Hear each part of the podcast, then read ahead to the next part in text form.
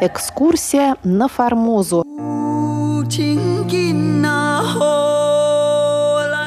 Программу Международного радио Тайваня продолжает девятая передача из цикла «Экскурсия на Формозу». В студию микрофона Мария Ли. Цикл «Экскурсия на Формозу» основан на одноименных записках Павла Ибиса, опубликованных в журнале «Морской сборник» в 1876 году.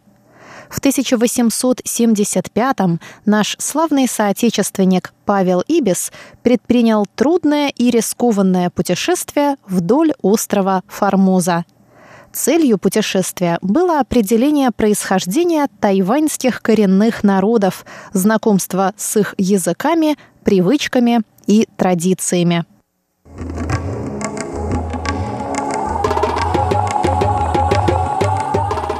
На прошлой неделе мы вместе с Павлом Ибисом познакомились с Таурангом, одним из племенных вождей аборигенного племени Сапрек – Сапрек, как мы помним, одно из многочисленных названий племени Пайван, народности, населявшей юг и юго-восток Формозы.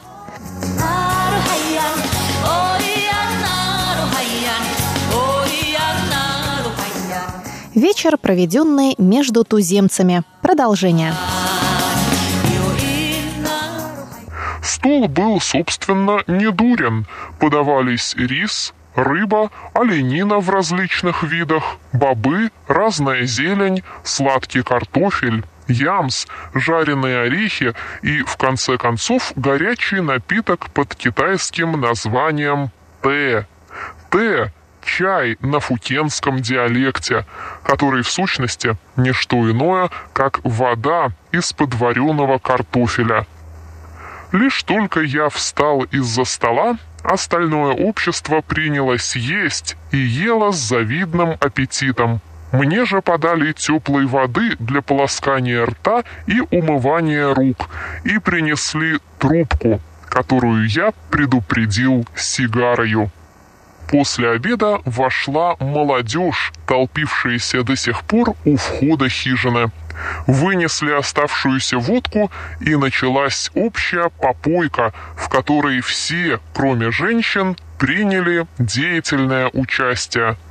Вино развеселило всех и уничтожило постепенно весь придворный этикет, соблюдаемый в начале. Не было потом уже Тауранга, не было почтенных стариков и скромных молодых людей, а были просто пьяные. Вечер кончился шумно, но без всяких неприятностей. Видно, сапрек умеют пить.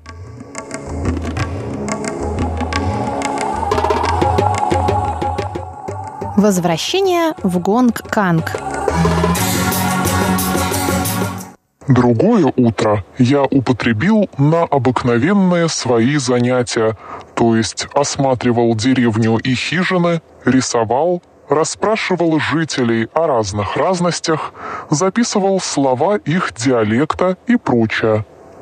Когда я после обеда расстался с гостеприимным Таурангом и его милым семейством, мне подарили кусок великолепной оленины и мешок земляных орехов.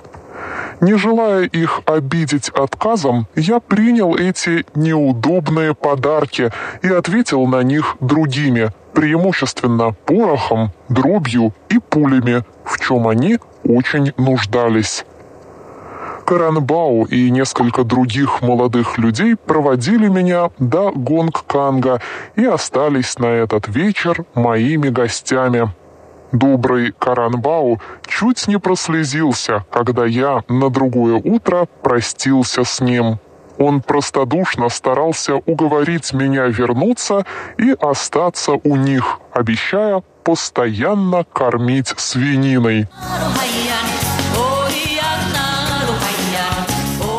Племя Сапрек. Наружность, характер и костюм. Из всех туземных племен, встреченных мною на Формозе, племя Сапрак понравилось мне больше всех. Это народ добрый и простодушный, с честным, открытым характером. Имея мало потребностей, удовлетворяемых легким трудом и частью самою природою, они ведут свободную и беззаботную жизнь и, по-видимому, вполне счастливы и довольны своим положением. Сапреков, впрочем, нельзя называть некрасивыми. Они, правда, малого роста, но сложены хорошо, Черты лица у большинства крупные и неправильные, но спокойное, осмысленное и сдержанное выражение облагораживает их. Кожа темного, но чистого бронзового цвета. Они одеваются опрятно и красиво, отдавая преимущество ярким цветам, особенно желтому и красному, любимым цветам, как кажется, всего малайского племени. Женщины этого племени хорошо сложены, и хорошенькие личики попадаются нередко между ними. Веселый, шаловливый вид, лукавый взгляд и наивное кокетство, проглядывающее в костюме и во всех их движениях, показывает, что они вовсе не равнодушны к своим преимуществам и отлично знают себе цену. Занятия сапрек, умственное их развитие, нравы и общественное устройство. По роду занятий сапрек стоят между охотниками и земледельцами. Рядом с охотой они занимаются немного и полевыми работами и ведут поэтому оседлую жизнь. Но умственное развитие и общественный быт ставят их на степень первобытных народов. Они умеют считать только до десяти – у них нет ни письменности, ни определенной религии, поэтому нет ни храмов, ни идолов и амулетов, ни жрецов и колдунов. Они предполагают только существование злых духов, старающихся препятствовать человеку во всех его предприятиях, и этим объясняют все неудачи и несчастья. Культ этим духом ограничивается небольшими пожертвованиями яств и вина. С малолетства сыновья провожают отцов на охоту, и девочки помогают матерям при домашних работах. С достижением половой зрелости молодой человек женится – если у него родители живы, то отец отыскивает ему невесту и платит за нее ее родителям условленную плату, обыкновенно материями или жизненными припасами. В случае несостоятельности заплатить за невесту, жених поступает в услужение к своему тестю – Свадьба, как и другие торжественные случаи в жизни, сопровождается общей выпивкой и пиром. Иметь много детей в супружестве – наибольшая гордость родителей, почему они очень привязаны и ласковы к своим ребятишкам. Старший в семействе есть глава и пользуется уважением со стороны младших. Женщины, хотя и не обложены строгим табу, но устранены от всего не входящего в круг их деятельности.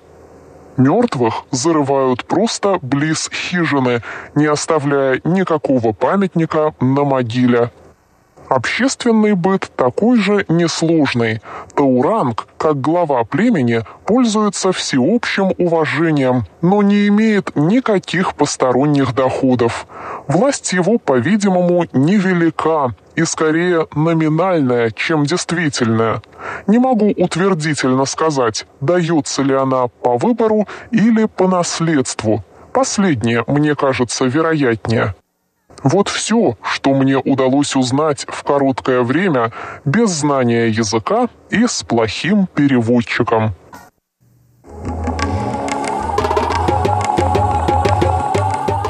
Это была девятая передача из цикла «Экскурсия на Формозу». Путешествие по Формозе с Павлом Ибисом мы продолжим в следующий понедельник. А сейчас нам пора прощаться. Всего вам доброго и до новых